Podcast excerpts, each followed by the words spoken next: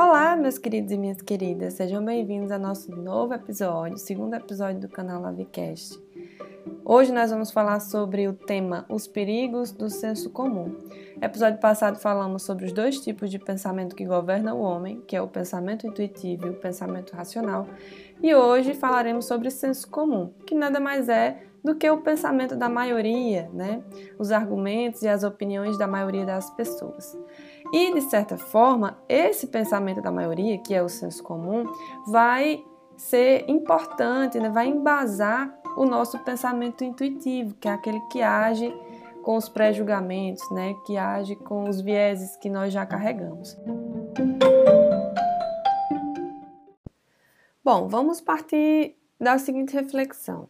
Porque nós, seres humanos, indivíduos, né? A palavra indivíduo vem do latim uno ou indivisível, então nós somos seres humanos que não nos dividimos, né? somos únicos, indivíduos únicos, porque nós temos essa tendência a pensar como as outras pessoas ou a participar de pensamentos e opiniões coletivas, né?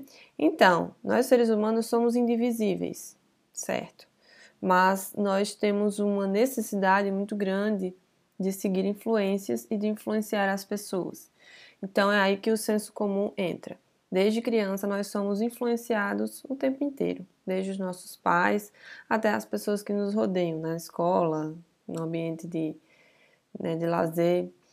Só que quando a gente vai crescendo, esse senso comum ele vai se impregnando ainda mais na nossa vida a ponto de fazer com que nós sejamos uma réplica do que os outros fazem, do que os outros são. E aí, depois de um tempo, é que a gente vai tomando consciência disso. Às vezes, algumas pessoas nem tomam, morrem, vivem a vida inteira e morrem sem saber quem são, porque vivem no, no modo automático, no default, no senso comum. E aí entra outro questionamento: é errado eu pensar como a maioria? É, eu devo fugir do que a maioria diz, mesmo se eu concordar com o que está sendo dito? Bom, a ideia não é essa. Né? A ideia não é essa. A ideia é você pensar além do que a maioria pensa, questionar o que a maioria diz e não apenas repetir, que é o que acontece na maioria das vezes. Nós apenas observamos uma, uma ação, uma situação dos que o senso comum defende ou que o senso comum critica e aí nós olhamos aquilo superficialmente e tomamos uma decisão muito rápida, embasada na opinião alheia, ou de pessoas que nós gostamos, né? Enfim, nós somos influenciados. E aí nós entramos no efeito manada, aquele efeito onde a gente vai de acordo com a maré, né? Existe um ditado que vocês já devem ter ouvido. A voz do povo é a voz de Deus. Olha só que engraçado. Bom, mas existe outro ditado também que diz que toda toda unanimidade é burra. Então, como é que a voz do povo é a voz de Deus e toda, unidade, un, toda unanimidade é burra? Então, a voz de Deus é burra? Não. Essa criação de a voz do povo é a voz de Deus é uma criação bem tendenciosa, justamente para dar mais força àquilo que a massa diz né? E não aquilo que o indivíduo questiona e contrapõe. Então essa essa essa fala, né, a voz do povo e a voz de Deus, certamente foi criada por alguém que queria induzir as massas e dar voz às massas, sendo que nem sempre essa voz é a voz mais correta. Quantos linchamentos a gente já viu, quanta quanta revolta, quanta coisa que acontece liderado pelas massas e nem sempre tem um teor é, sensato, né? Então, quando se está no outro lado da opinião do senso comum, esta pessoa que está contra, né, se torna um oponente. E aí que entra aquele velho ditado: a voz do povo é a voz de Deus. Então, se a voz do povo é a voz de Deus e a maioria preza por isso, então você está errado, você não deve lutar contra a maioria.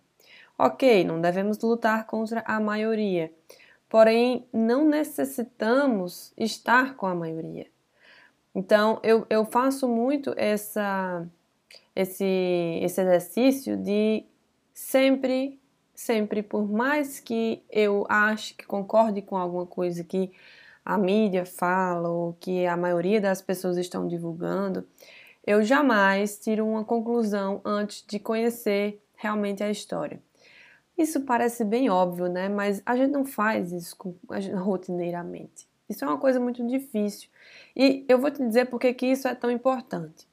Quando a gente faz isso, a gente exercita o nosso lado crítico e a gente coloca, controla, coloca um, um, um freio naquele pensamento intuitivo que é inato de nós seres humanos, que é aquele pensamento de olhar para uma pessoa, ler a pessoa e julgá-la e a partir disso achar que sabe quem ela é, ou sabe o que ela né, quer passar.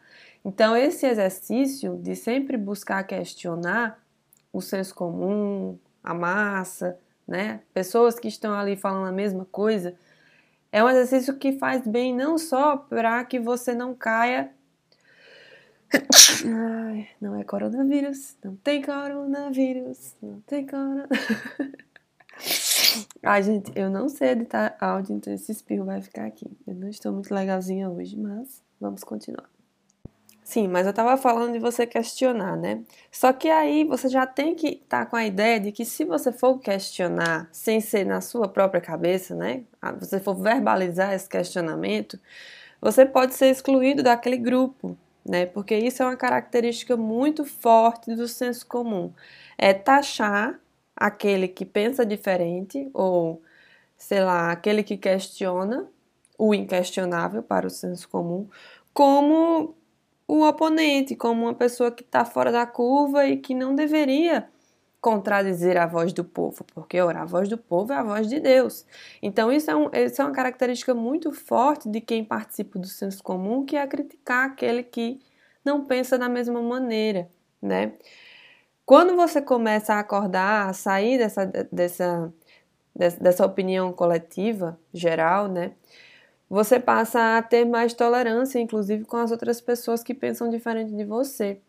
Por quê? Porque você sabe que as pessoas elas têm elas são indivíduos, nós somos indivíduos. Então, se nós somos indivíduos, nós temos heranças, bagagens diferentes e opiniões diferentes. Isso tem que ser respeitado, né?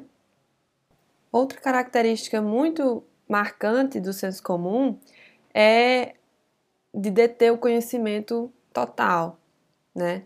De achar que aquilo dali que o povo está dizendo, né, que a massa está dizendo, é a verdade absoluta e que é irretocável, ou então que é próximo do perfeito, né? O que a gente sabe que muitas vezes não é, porque isso é uma coisa muito utópica. Existe uma verdade absoluta. Existem opiniões existem ideologias, existem filosofias que são manipuladas, maltratadas, sei lá, mudadas de acordo com a história e que às vezes não passam de uma interpretação do indivíduo. Então, não existe verdade absoluta. E aí eu vou citar uma frase que eu não me recordo quem é que quem é o autor, que diz: "Ninguém é mais escravo do que aquele que se considera livre sem o ser". Então, quando você faz parte da mente coletiva, você acha que tem o poder do conhecimento, detém aquela verdade, que é a verdade absoluta, a voz de Deus, né? E aí você se acha livre por saber daquilo, ou então por estar inserido num grupo que também partilha das mesmas ideias, só que você não o é, porque você não conseguiu ainda pensar com a sua própria cabeça. Então ninguém é mais escravo do que aquele que acha que é livre sem ser. Então a gente às vezes se escraviza mais ainda, né, recortando as opiniões das outras pessoas, mas ao mesmo tempo a gente se acha livre, libertado, né? Aí você pode me dizer, mas Giovana, eu sempre questiono as coisas e por mais que eu questione as coisas, eu sempre estou em concordância com alguém, né? Com alguma com algum grupo, eu me encaixo em alguns grupos e aí eu não sei identificar se eu estou fazendo parte do senso comum ou não. Bom, vou contar uma história para vocês. Vocês, ah, vocês conhecem aquela flor de lótus? A flor de lótus, é, eu vou fazer uma analogia com essa flor, que foi uma analogia que eu vi na live de professora Lucelena com o Rossandro Klinde. E eu amei essa analogia, porque ela, ela mostra muito essa, esse processo de, de tomada de consciência de nós seres humanos. Né? Então, o lótus, a flor de lótus, é um símbolo da filosofia oriental. Aquela flor que nasce é, dentro de um lago e ela, ela, o caule dela passa por dentro da água e ela desabrocha na superfície da água, né, em contato com o ar. E existe um conto oriental também que diz que os quatro elementos do nosso planeta, é, a terra, a água, o ar e o fogo, se uniram para criar é, uma única obra. E essa obra foi a flor de lótus. E aí a terra representa a raiz, a flor que está lá na terra embaixo, dentro do lago. É, a água é onde o caule passa, né? O caule para chegar lá em cima ele passa por toda a água. O ar, que é quando a, a, a, as pétalas saem para fora da água. E o fogo é quando a, a, flor ela desabrocha e ela mostra suas pétalas, ou seja, ela mostra, mostra o seu coração. Então, o fogo é representado pelo coração da flor, né? Então, uma das características mais belas da, dessa, dessa flor é que ela nasce dentro da lama do lago e ela cresce dentro de uma água suja, uma água turva, né? Que é a água do lago. E essa água do lago, ela é uma água que aparentemente não é uma água tão benéfica, né? E aí ela só vai conseguir desabrochar quando ela sai de dentro dessa água, né? Que ela tá fora, tá na superfície. E aí a analogia é justamente essa. Nós, seres humanos, somos muito semelhantes à, à flor de lótus. Não só pelos elementos, né? Terra, ar, fogo e água. Mas pela nossa capacidade de desabrochar quando a gente sai de um ambiente ruim, de um ambiente turvo, né? Que no caso é representado pela água.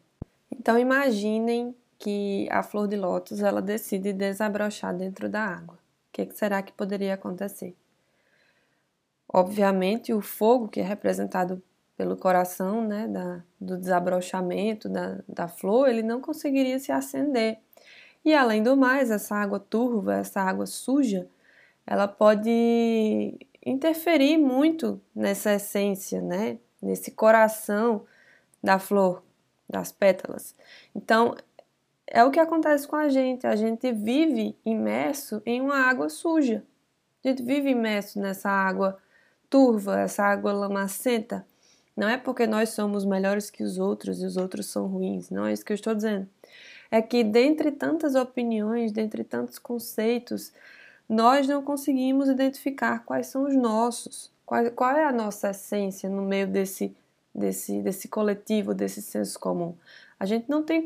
É, é muito difícil você nascer lá da lama, né, lá do, do chão, que isso representa as nossas raízes, desde a nossa infância até os dias de hoje.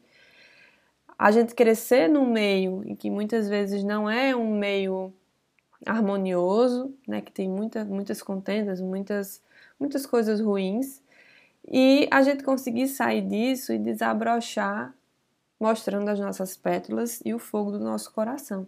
Então a gente nunca vai conseguir fazer isso no meio de uma água turva. Mais uma vez, não estou dizendo que a opinião das outras pessoas são águas turvas, são ruins, mas que para que a flor de lótus consiga mostrar o coração dela para o mundo, ela precisa sair desse meio. E não é se afastando de pessoas que estão no senso comum ou se apartando de tudo do mundo, vivendo em isolamento, embora nós estamos vivendo nele.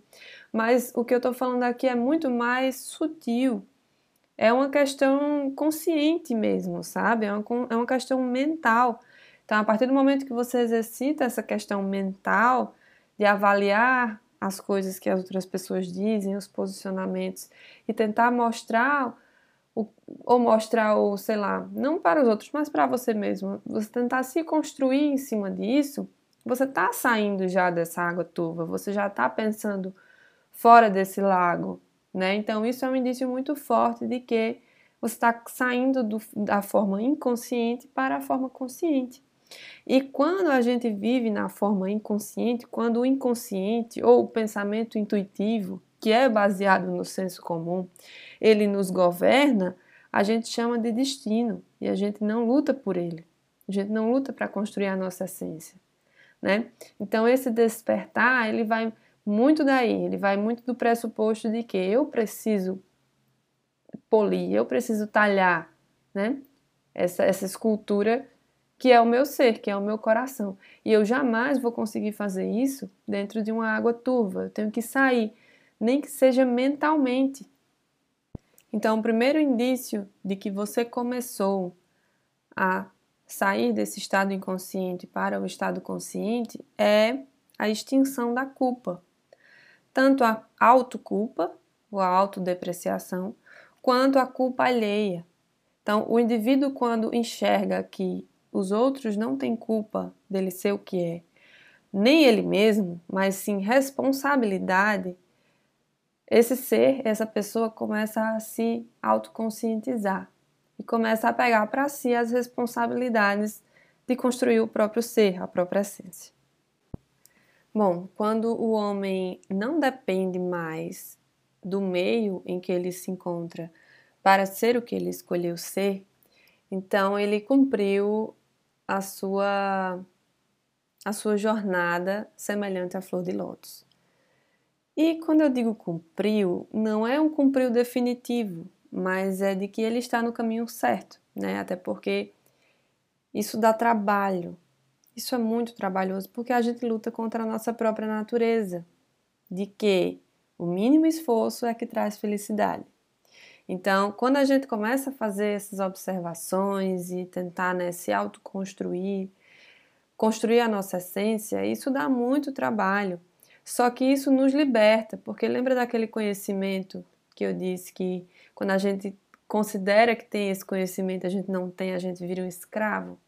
Pois é, quando a gente aprende a viver independente do que nos rodeia, a gente começa a se autoconscientizar num patamar semelhante à da flor de lótus, que é um símbolo importantíssimo aí para cultura hindu, para a cultura budista, justamente por isso, porque é uma flor que nasce no lodo, na lama, passa pela, pela água turva, impura, e ela desabrocha límpida, limpa e irretocável.